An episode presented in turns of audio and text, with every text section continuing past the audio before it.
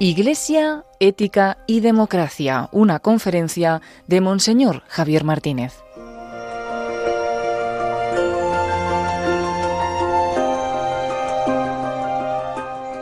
Iglesia, Ética y Democracia, encuentros, desencuentros, aporías o algunas ayudas para salir del marasmo. De todo ese largo título quédense solo con la parte final.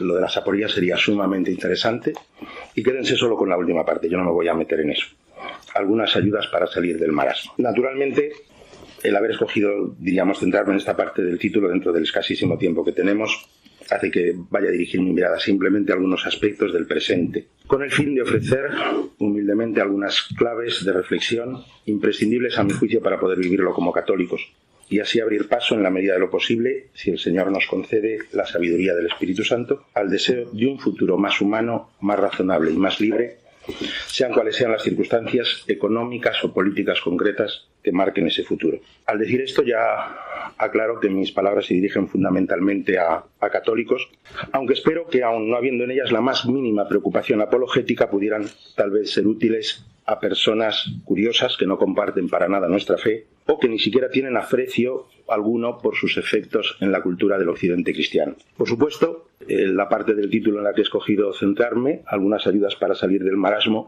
implican un juicio bastante desolador sobre lo que podríamos llamar la calidad humana de nuestro presente, al considerarlo como un marasmo. Para aquellos que son afectos a Tolkien, la imagen que me viene a mí a la cabeza es la ciénaga de los muertos, en el camino hacia Mordor. Pero no quiero que haya en mis palabras ninguna ambigüedad. Es así como lo veo, como un marasmo intelectual y moral, y por tanto también social, económico y político. Quizás incluso nos faltan las palabras para describir de forma adecuada esa desolación. Es de hecho una experiencia de mutación de lo humano a mi juicio tan decisiva, que no tiene precedentes en la historia conocida. Pero tampoco se me entienda mal, no estoy hablando de España, ni de nuestra política, ni de nuestros políticos. El caso de España no tiene mucho de original. Por lo menos desde la Ilustración tengo la impresión de que nuestra cultura ha ido por lo general más bien a remolque de procesos que tenían fuera de España su epicentro, y que España se limitaba en la mayoría de los casos a adaptar, eso sí, a veces con más pasión, por lo general con más pasión y entusiasmo que nadie. Y tal vez sea esa pasión de neófitos por la modernidad ilustrada la que ha hecho de algunos de nuestros procesos históricos relativamente recientes un paradigma, a veces una tragedia y con frecuencia un campo de experimentación. Mi reflexión, que no pretende en modo alguno ser orgánica ni exhaustiva, ni tampoco original, tendrá cuatro puntos, no necesariamente conectados lógicamente entre sí, en forma de secuencia, aunque tampoco del todo independientes unos de otros. Los cuatro están concebidos como enfoques en close-up de un detalle en una pintura mucho más amplia, con el deseo de que una percepción más clara de alguno de esos detalles pueda ayudar a una mejor valoración del conjunto. En el primer punto voy a plantear la relación entre democracia moderna y dictadura, poniendo de relieve su estrecha vinculación, hasta el punto de coincidir en la precisa medida en que se mantengan los presupuestos éticos, antropológicos y culturales, o si se quiere más exactamente religiosos, que sustentan a ambas. En el segundo, señalaré una fractura que está en el origen del nihilismo moral y político actual y que hace irreal y naif toda fe en una eventual democracia en el contexto de la cultura actual, mientras ese contexto cultural o religioso, repito, no cambie. Si esta consideración es verdadera, una consecuencia inmediata de ella, en la que no me voy a detener, pero que me parece absolutamente decisiva, es que la tarea política fundamental para un cristiano hoy no está tanto en procurar la alternancia de poder y, naturalmente, tratar de asegurarse un espacio en ella, por muy sana y necesaria que pueda ser esta en determinados casos o siempre, cuanto en la construcción de un sujeto social cuyas formas de vida sean capaces de cuestionar radicalmente por la vía de la experiencia y de la vida, la racionalidad de esos presupuestos antropológicos, metafísicos y, en definitiva, religiosos, o si se quiere, teológicos, que sustentan la visión del mundo y del hombre dominante en la cultura actual. En definitiva, y en, y en dos palabras, mi convicción es que la tarea política más importante y decisiva para un futuro humano es sencillamente construir la Iglesia, con todo el espesor que la palabra Iglesia tiene en la tradición cristiana, es decir, como pueblo de Dios y como cuerpo de Cristo. En el tercer punto trataré de poner de manifiesto el carácter teológico, aunque enmascarado, de toda política, de modo que nos permita reconocer algunos complejos que padecemos debido a una interiorización indebida por parte cristiana del lenguaje de la teología ideológica laica. Por último, quisiera apuntar hacia algunos de los recursos políticos fundamentales que posee en sí misma la comunidad cristiana. A partir de aquí, por cuestiones de tiempo, dejo casi del todo mis papeles y me voy a hacer una breve reflexión sobre cada uno de los cuatro puntos anunciados. La oscilación moderna entre democracia y dictadura. Mi punto de partida para este primer punto será un párrafo de Juan Pablo II en la encíclica Centésimos Annus, publicada en 1991, poco después de la caída del telón de acero pero a mi juicio perfectamente actual. En ese pasaje el Papa escribía, la Iglesia aprecia el sistema de la democracia en la medida en que asegura la participación de los ciudadanos en las opciones políticas y garantiza a los gobernados la posibilidad de elegir y controlar a sus propios gobernantes, o bien la de sustituirlos oportunamente de manera pacífica. Por esto mismo no puede favorecer la formación de grupos dirigentes restringidos que por intereses particulares o por motivos ideológicos usurpan el poder del Estado. Una auténtica democracia es posible solamente en un Estado de derecho y sobre la base de una recta concepción de la persona humana requiere que se den las condiciones necesarias para la promoción de las personas concretas, mediante la educación y la formación en los verdaderos ideales, así como de la subjetividad de la sociedad mediante la creación de estructuras de participación y de corresponsabilidad. Hoy se tiende a afirmar que el agnosticismo y el relativismo escéptico son la filosofía y la actitud fundamental correspondientes a las formas políticas democráticas y cuantos están convencidos de conocer la verdad y se adhieren a ella con firmeza no son fiables desde el punto de vista democrático, al no aceptar que la verdad sea determinada por la mayoría o que sea variable según los diversos equilibrios políticos. A este propósito hay que observar que si no existe una verdad última, la cual guía y orienta la acción política, entonces las ideas y las convicciones humanas pueden ser instrumentalizadas fácilmente para fines de poder. Una democracia sin valores se convierte con facilidad en un totalitarismo visible o encubierto, como demuestra la historia. En el párrafo que acabo de leer, los puntos fundamentales a destacar en una primera lectura son, por una parte, el aprecio de la Iglesia por una democracia que es cuidadosamente cualificada, como la que se da en un Estado de Derecho y sobre la base de una recta concepción de la persona humana, y por otra parte, la amenaza que el agnosticismo y el relativismo escéptico suponen para esa democracia. Pense frente a lo que piensan algunos hasta el punto de que sin valores, sin una vida moral sana, la democracia puede convertirse fácilmente y se convierte de hecho, sin perder su nombre de democracia, en una dictadura. Para que eso no suceda es imprescindible, dice el Papa, una recuperación en profundidad de la vida moral. Y aquí no nos es posible olvidar que a lo largo del siglo XX el término democracia ha servido para cosas tan diferentes, tan contradictorias entre sí, que por sí mismo apenas tiene un significado racional inteligible. Stalin y Churchill, por no poner más que dos ejemplos de realidades políticas muy diferentes, apelaban ambos a él. De ahí la necesidad de cualificar el término democracia. recientemente se ha subrayado cómo era una estrategia de Juan Pablo II, y yo diría que del, magisterio de la Iglesia desde el concilio para acá, el usar las palabras de la tradición ilustrada, cualificando su contenido, eh, vaciándolas, vaciándolas de, de, su significado normal en la cultura dominante y recuperándolas, puesto que la mayor parte de ellas provienen de un tronco cristiano, recuperándolas en el contexto de un tronco cristiano. Pero cuando el Papa dice que una democracia que carece, diríamos, de, una concepción firme de la verdad y del, sentido de la vida de la persona humana se convierte fácilmente en dictadura abierta o encubierta, está, yo diría casi poniendo un torpedo en la línea de flotación de la concepción moderna de la democracia. En un sentido de que traslada el problema de la democracia a un problema de la subjetividad moral y de la vida moral de la sociedad. Y en ese sentido a mí me gustaría enmarcar este párrafo de, Juan Pablo II en las reflexiones de un filósofo moral importante, contemporáneo, mm, que es McIntyre. En sus tres versiones rivales de la ética, o según el, título original, tres versiones rivales de la, filosofía moral, eh, McIntyre habla de que en el mundo contemporáneo occidental vivimos, tenemos prácticamente tres posibilidades de, de cultura, mm, moral, social y política la cultura proveniente directamente de la ilustración, que él ejemplifica en, la enciclopedia, en una de las ediciones de la enciclopedia británica, que sigue siendo mm, o formando o configurando buena parte del discurso oficial. Eh, luego muestra muy detalladamente cómo ese tipo de, discurso conduce y casi irremediablemente o irremediablemente al nihilismo y cómo la única eh, alternativa posible al, nihilismo, cuando el nihilismo mm, se convierte en, diríamos, en el, en el aire que respiramos culturalmente, es una recuperación del sentido de la tradición y más explícitamente de la tradición, si se quiere, de las virtudes, pero permítanme decir, yo creo que es de la tradición cristiana. En ese libro tres versiones rivales de la ética, McIntyre llevaba adelante conclusiones de un libro que se ha convertido ya en un clásico del pensamiento social y político del siglo XX, creo yo, que es Tras la Virtud, donde él, él, él pone mucho más detalladamente de manifiesto el fracaso de la ilustración, a la que llama la cultura precedente, y cómo la cultura precedente se disuelve en un nihilismo aquel, al que él describe en, en ese libro con, con una palabra, emotivismo es decir, donde toda evaluación moral, queda prácticamente entendida en términos de preferencias subjetivas, donde todo discurso evaluativo al final es simplemente una, expresión de, la pura preferencia del sujeto. No hay ninguna referencia y él explica por qué.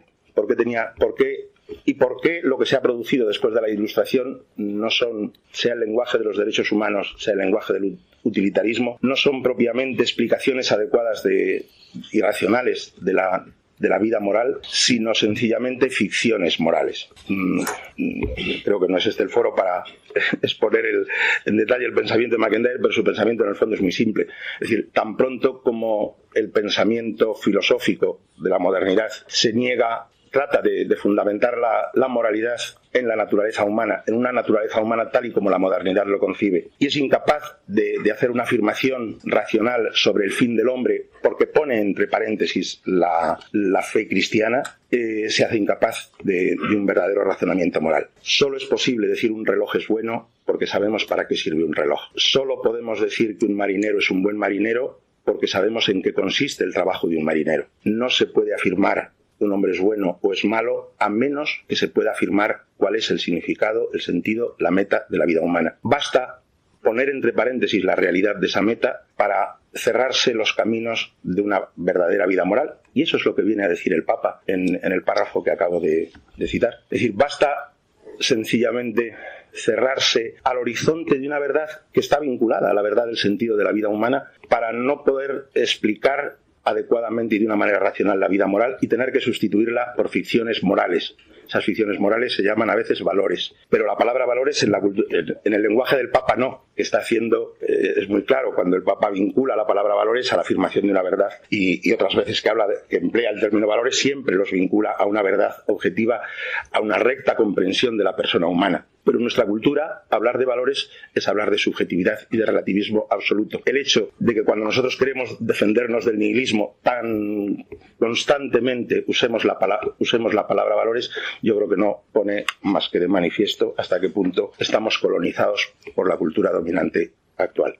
Pero paso con esto al segundo punto de mi reflexión, porque el tiempo vuela. Trasladar el problema de la democracia al ámbito moral es pura heterodoxia, porque la democracia parece un problema mm, fundamentalmente técnico y fundamentalmente mm, perteneciente al ámbito de la política. Yo quiero subrayar la necesidad de transgredir esa ortodoxia, si queremos pensar la misión de un cristiano en el mundo contemporáneo.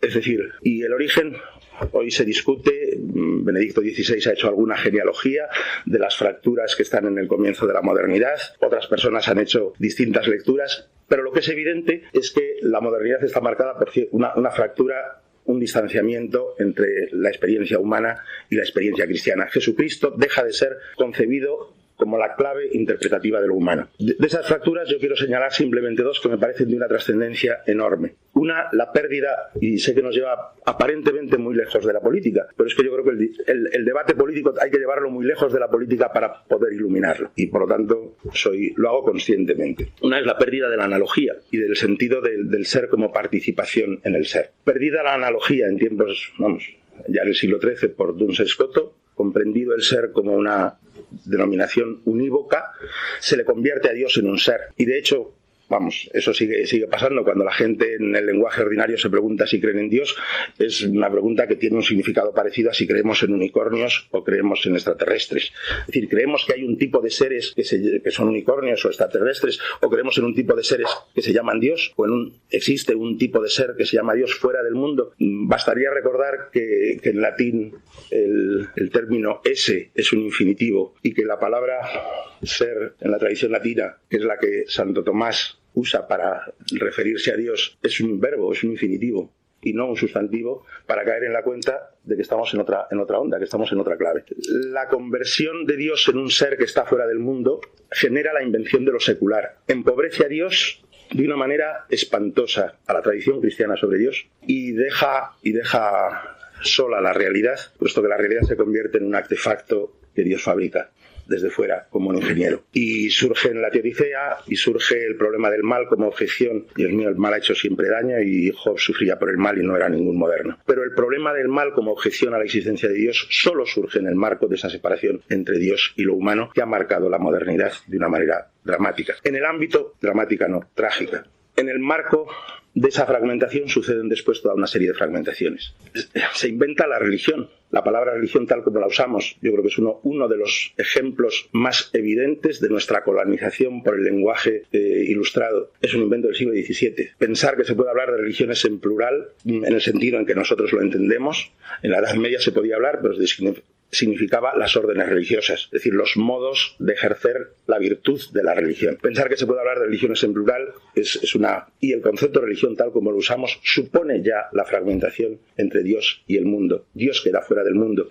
Dios queda relegado, relegado a esa ficción que es el sentimiento religioso, expresión abominable y hacer desaparecer de, todo lenguaje cristiano medianamente inteligente y la realidad queda sencillamente abandonada, limitada a ser una res extensa, transparente a la razón, medible siempre por la razón. El empobrecimiento cultural que esa fractura supone, mm, yo creo que no somos capaces ni siquiera de imaginárnoslo. Pero esa fractura es el supuesto necesario de toda una serie de fracturas que marcan la, la modernidad hasta la fragmentación extrema diríamos, de nuestra cultura contemporánea. Eh, la fragmentación en toda una serie de ciencias o de saberes, cada una con sus fronteras precisas. El, ámbito de la política es el ámbito de la política y está cerrado en sí mismo, tiene sus propios fines en sí mismo. El ámbito de la economía es el ámbito de la economía. No hay, por así decir, ningún ámbito que unifique. Eso se confiaba en la tradición cristiana a la teología. Eh, cuando la teología fue puesta entre paréntesis, en el comienzo de la modernidad, eh, se confió a la filosofía. La filosofía hoy está marginada y el mismo McIntyre describiendo en un artículo suyo precioso sobre el bien común en las sociedades contemporáneas, describiendo nuestra, nuestra vida, dice que el, el hombre contemporáneo se caracteriza, el hombre de las sociedades capitalistas avanzadas, se caracteriza por tener que pasar a lo largo del día por toda una serie de instituciones diferentes, las estructuras burocráticas de la administración, la iglesia o la mezquita o la, la sinagoga, o el club de, ocio, la vida familiar, la empresa en la que trabaja, y en cada una de ellas ejerce un rol diferente. Y con frecuencia ese rol obedece a normas éticas que son incompatibles las unas con las otras. El, el hombre exitoso en la sociedad contemporánea es el que es capaz de pasar por esos roles incompatibles racionalmente en sí mismos sin sentir ningún problema. El que tratase de aplicar en todos esos roles distintos, con supuestos éticos, antropológicos y por lo tanto con, reglas de funcionamiento distintas e incompatibles entre sí, aplicando un único criterio de verdad o un único criterio a todos ellos, no sería visto en nuestras sociedades como una persona coherente, dice McIntyre, sino como un inadaptado social. El segundo rasgo de esa fragmentación es el que explica McIntyre y yo creo que está vinculado al anterior, porque en el, sobre todo en el ámbito católico la separación entre Dios y el mundo se ha articulado y eso necesitaría mucha más explicación de la que es posible aquí, en la forma de separación Digo separación y no distinción, hipertrofia de una distinción que convierte eh, el orden de la realidad como dividido en dos mundos, el orden de lo sobrenatural y el orden de lo natural. Esa separación nos ha servido sencillamente y ha servido a un cierto tipo de tomismo, etcétera, para justificar, diríamos, algo que era específicamente moderno y específicamente alejado de la tradición cristiana, y para justificar todo el proceso secularizador de la modernidad. El problema es que nosotros estamos dentro de ello. ¿eh? Quiero decir, y, por lo tanto, repensar la política, a mi juicio, supone transgredir esos límites de la fragmentación. ¿Transgredirlos en qué dirección? Paso a mi tercer punto. Y yo le había puesto como título al tercer punto teología política o política teológica, o la dimensión teológica de un billete de autobús. Cambiar el billete de autobús por cualquier otra cosa, cualquier otro gesto en vuestra vida os parezca absolutamente banal, irrelevante, el, programa de televisión que uno elige, el banco que uno escoge para depositar su propio dinero, cualquier acto, coger el metro, mm, lo que queráis. Política teológica, ¿por qué no? Perdón, teología política, ¿por qué no?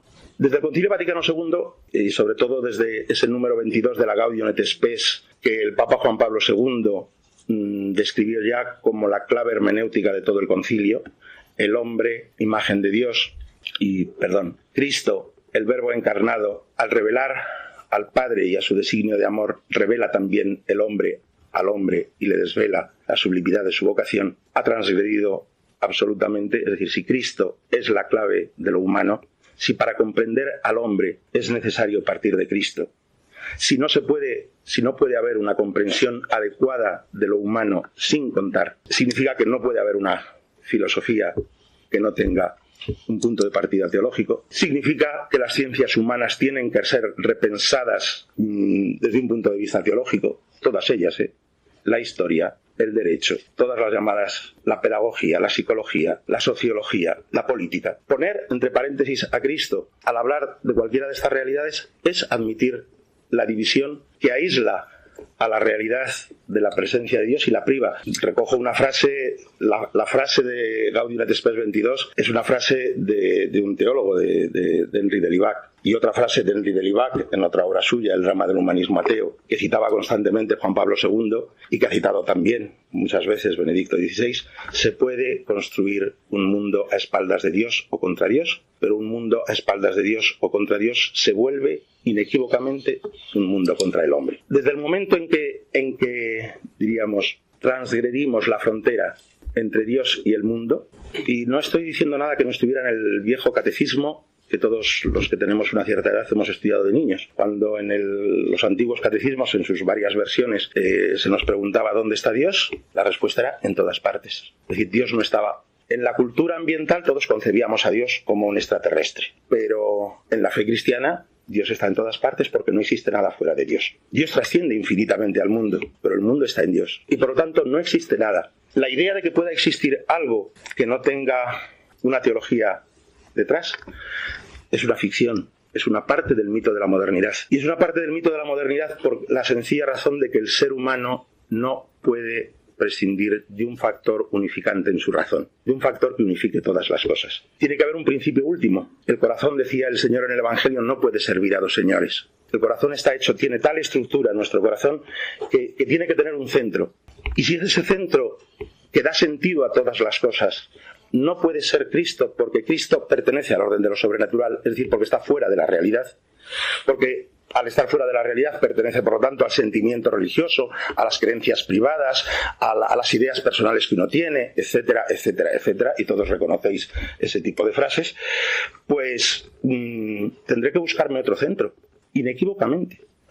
Y ese es, yo creo, uno de, de los dramas más grandes del catolicismo moderno y habiendo apartado a Cristo de la realidad, habiendo renunciado y, habiéndonos creído el discurso moderno de que para entendernos con el mundo hay un lenguaje neutro común en el que podemos entendernos todos que no tiene supuestos teológicos, al hablar de economía, al hablar de política, al hablar de lo humano, al hablar de la familia o del matrimonio o del, o del aborto, al hablar de cualquiera de estas cosas, al hablar de cualquier cosa humana, lo que hemos admitido de nuevo es un tipo de mitología que habiendo separado a Cristo de lo real, nos obliga a buscar una ideología para interpretar lo real. Y así el catolicismo moderno no sabe vivir sin una ideología que constituye su verdadera religión, su verdadera fe. Esa ideología puede ser el liberalismo, que es una ideología, que es, a mi juicio, una teología, una religión.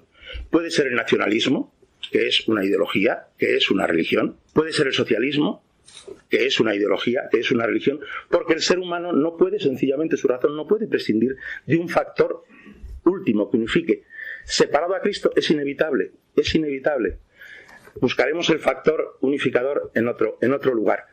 Pero al buscarlo en otro lugar, Cristo pasa a ser algo accidental en la vida.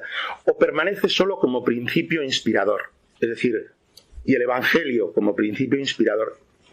Y esto sucede en todos los ámbitos del espectro, diríamos, ese que se usa en relación con las manos del ser humano y los puntos cardinales, la derecha y la izquierda y esas cosas. Es decir, en todos los ámbitos del espectro, Cristo está fuera y permanece fundamentalmente como principio de inspirador moral. Pero lo que nos hace inteligible el matrimonio, lo que nos hace inteligible al ser humano, no nace del acontecimiento cristiano. Y si no nace del acontecimiento cristiano, nosotros mismos, diríamos, nos hemos segado la hierba debajo de nuestros pies. Tendremos que ponernos en mano de alguna interpretación global de lo humano. Lo dramático en el mundo fragmentado del que acabamos de describir es que hay tantas interpretaciones de lo humano como fragmentos. Una, nuestra ética está fragmentada. Y esa, esa habilidad de pasar de una ética a otra, según el campo en el que estamos funcionando, según se llama nihilismo.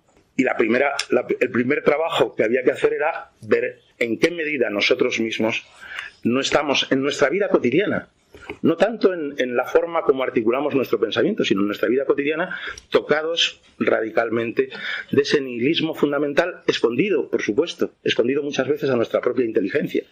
Y no estoy hablando de vosotros, estoy hablando de mí.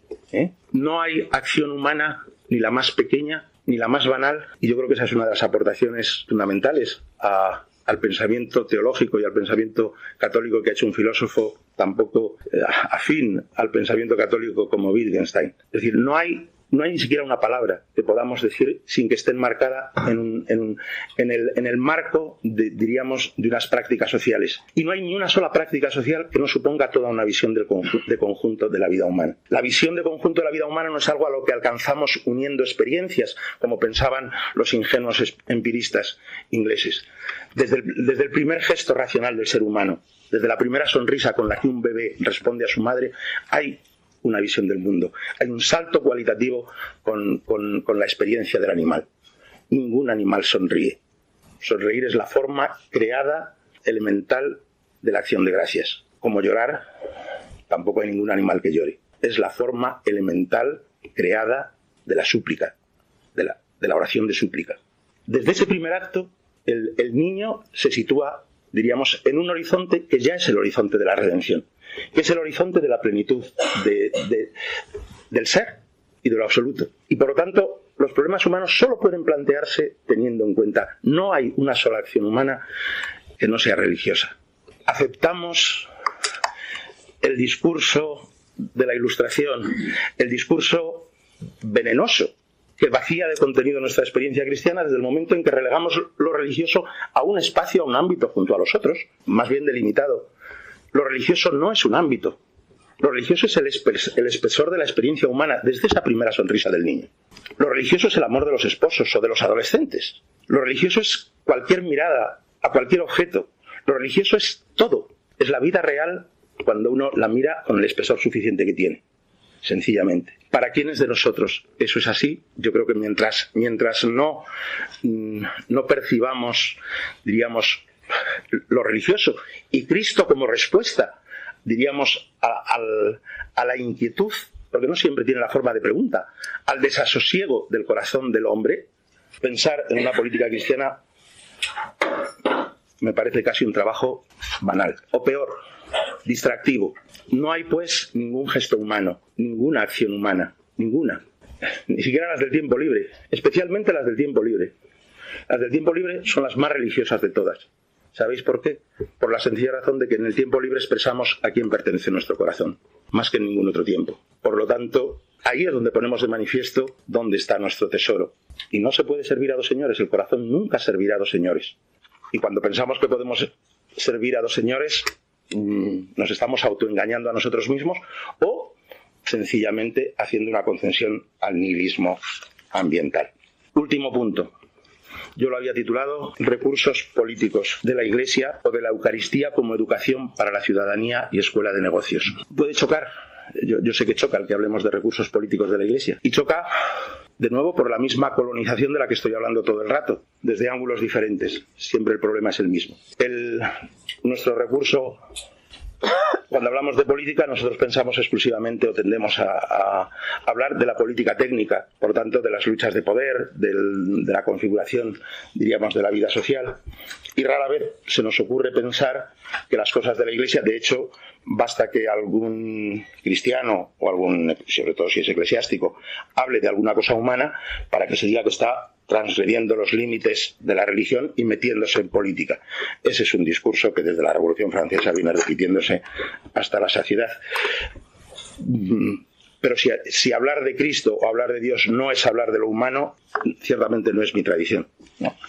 Entonces, todo lo humano tiene un espesor religioso y Cristo es una respuesta a lo humano. Lo humano es ininteligible sin Cristo por la exigencia de racionalidad que señalaba antes, de, un, factor unificante de toda la experiencia humana, por la necesidad, diría Juan Pablo II, que el ser humano tiene de participar vivamente en el amor, por eso tiene necesidad de Cristo. Y, entonces los actos, los gestos que hace Cristo en nuestra vida hoy son los gestos que tienen más trascendencia para definir quiénes somos. En los sacramentos en la sacramentalidad de, la Iglesia como cuerpo de Cristo, como pueblo de Dios. En esa sacramentalidad se hace presente la redención de Cristo. Y, en, esa, en, esa, experiencia se define quién soy yo. Fijaros que las, políticas que tratan de mantener, diríamos, a la religión mm, bien cerradita en su ámbito particular, el religioso, sin embargo, no tienen ningún reparo en definir lo humano ponen así de manifiesto su carácter religioso. Es decir, tratan de definir lo humano, de definir qué es el matrimonio, en, el ámbito de, la, de, la, de una, diríamos, de una legislación y de una administración cada vez más compleja, pues se trata de, hay que definir todo porque no se puede legislar sin definir los conceptos, evidentemente. Eh, eso pone de manifiesto su carácter consciente o inconscientemente tota-, totalitario. O sea, la pretensión de definir las cosas es la pretensión de situarse en el lugar de Dios. La experiencia de Dios que me es accesible en el cuerpo de Cristo, en la comunión de la Iglesia, me dice que es lo humano.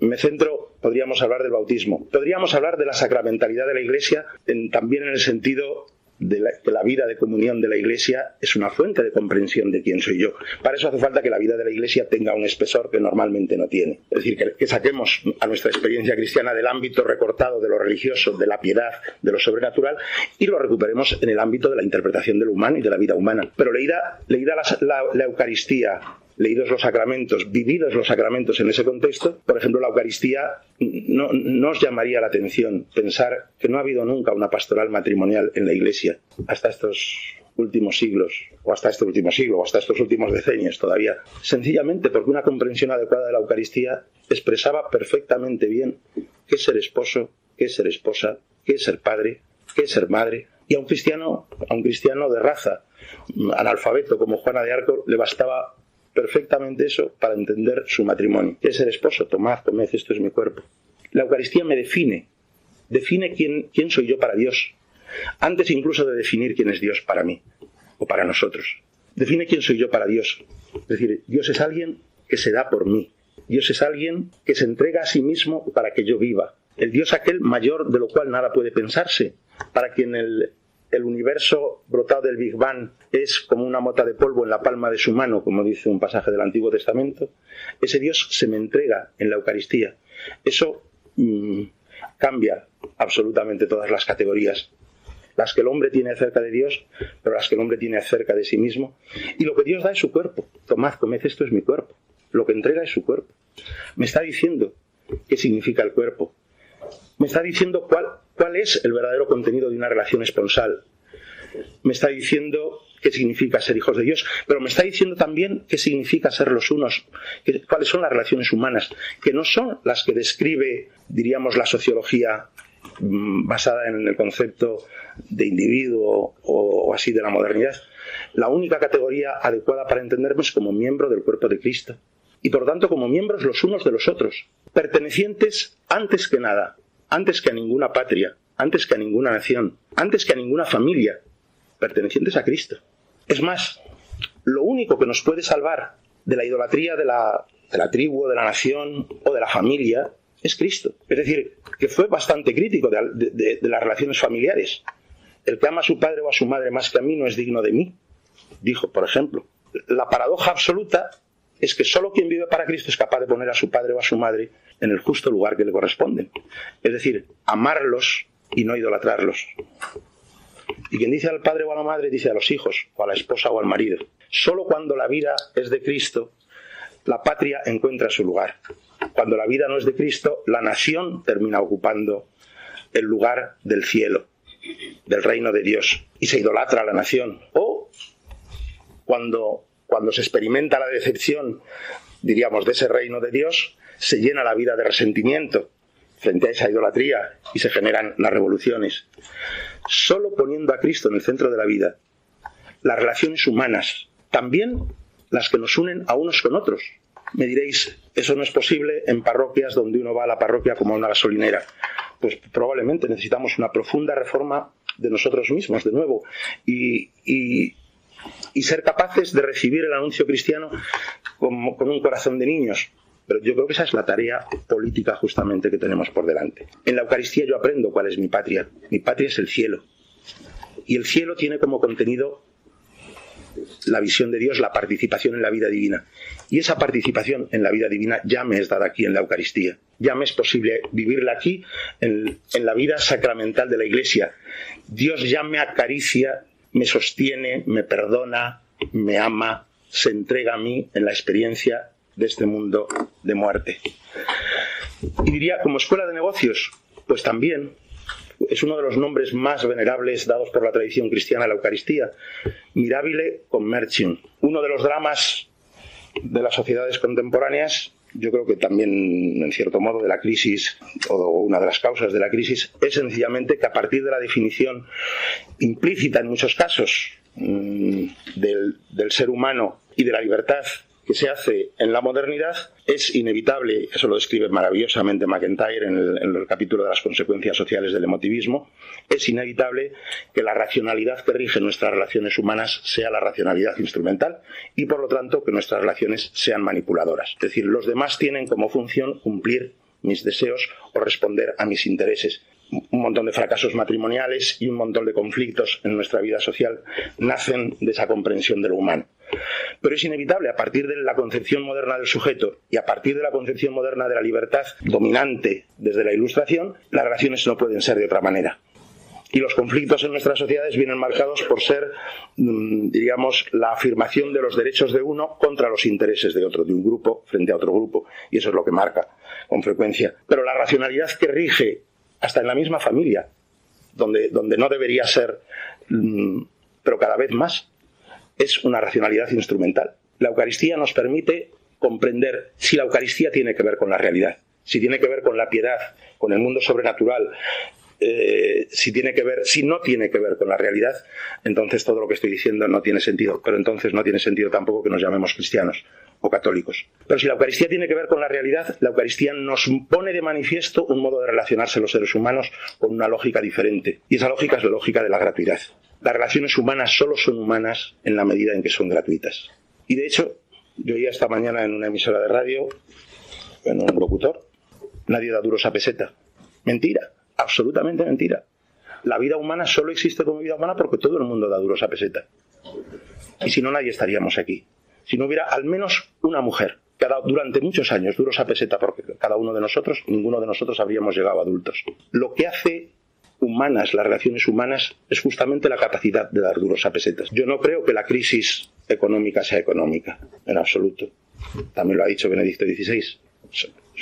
Tiene raíces morales. Una economía una sociedad en la que las relaciones humanas están definidas por la razón instrumental, porque se parte de la definición del sujeto que se parte y se parte de la definición de la libertad de la que se parte, queda reducida a luchas de poder, tenga forma democrática o tenga forma dictatorial. Y eso termina siendo casi indiferente. La única alternativa posible es una ontología de la gratuidad, una ontología del don, que parte del don como primera experiencia humana, o no lo es. Es decir, nos hemos dado a nosotros mismos hemos rellenado un formulario, hemos escogido venir a esta vida o venimos como el fruto del don de alguien.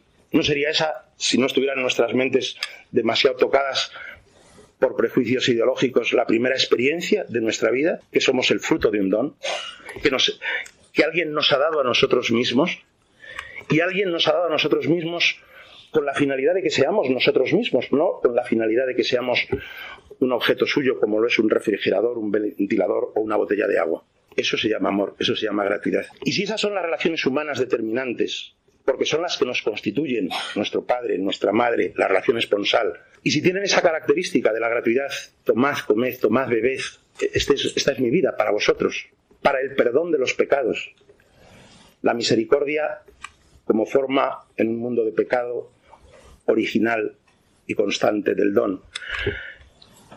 ¿No sería ese el modelo sobre el que unos cristianos tendrían que pensar la vida económica, por ejemplo? ¿No sería ese el modelo según el cual unos cristianos podrían pensar la vida política? ¿Repensarla da capo, por así decir? Es decir, desde el principio, como una experiencia de gratuidad fundamental. Termino. Los cristianos de los primeros siglos no se propusieron cambiar el imperio romano. Jesús vivió bajo el gobierno de un parricida notorio, al que no tuvo inconveniente en llamarle zorro en una ocasión, pero, pero no, mm, no luchó contra él, sencillamente dio su vida por nosotros. Y el cambio que Jesús introdujo en la historia es un cambio del que nosotros, que nos consideramos cristianos, todavía vivimos. Si realmente nos preocupa este mundo, yo no creo que exista ni otra tarea más urgente ni más importante que recuperar, diríamos, del núcleo del Evangelio que sucede de nuevo con la misma frescura que en la mañana de Pascua en cada sacramento, en cada Eucaristía, esa mirada sobre las cosas que nos permite verla y trabajar y vivir y comprar un billete de autobús y hacer una carrera desde los ojos de Dios, desde el corazón de Dios. Cualquier otra cosa sería trabajar para el enemigo. Perdón y muchas gracias.